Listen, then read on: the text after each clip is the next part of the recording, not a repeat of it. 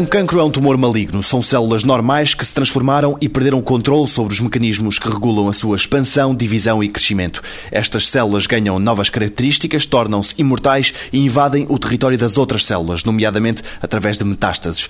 No entanto, é no facto de serem tão diferentes das células sãs, explica Ricardo Araújo, médico e investigador do Instituto Gulbenkian, que reside a esperança de um dia tratar o cancro através do sistema imunitário. A célula tumoral maligna tem características muito diferentes da célula normal. Acumulou um conjunto de mutações na casa das milhares relativamente à célula original.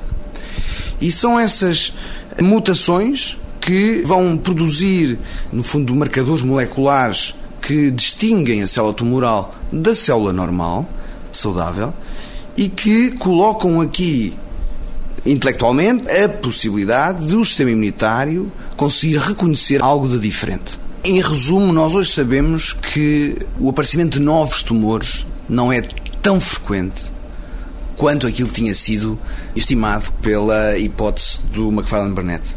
Nós hoje sabemos também que as diferenças entre um tecido cancerígeno e um tecido saudável são tão significativas que poderão ser alvo de uma resposta por parte do sistema imunitário.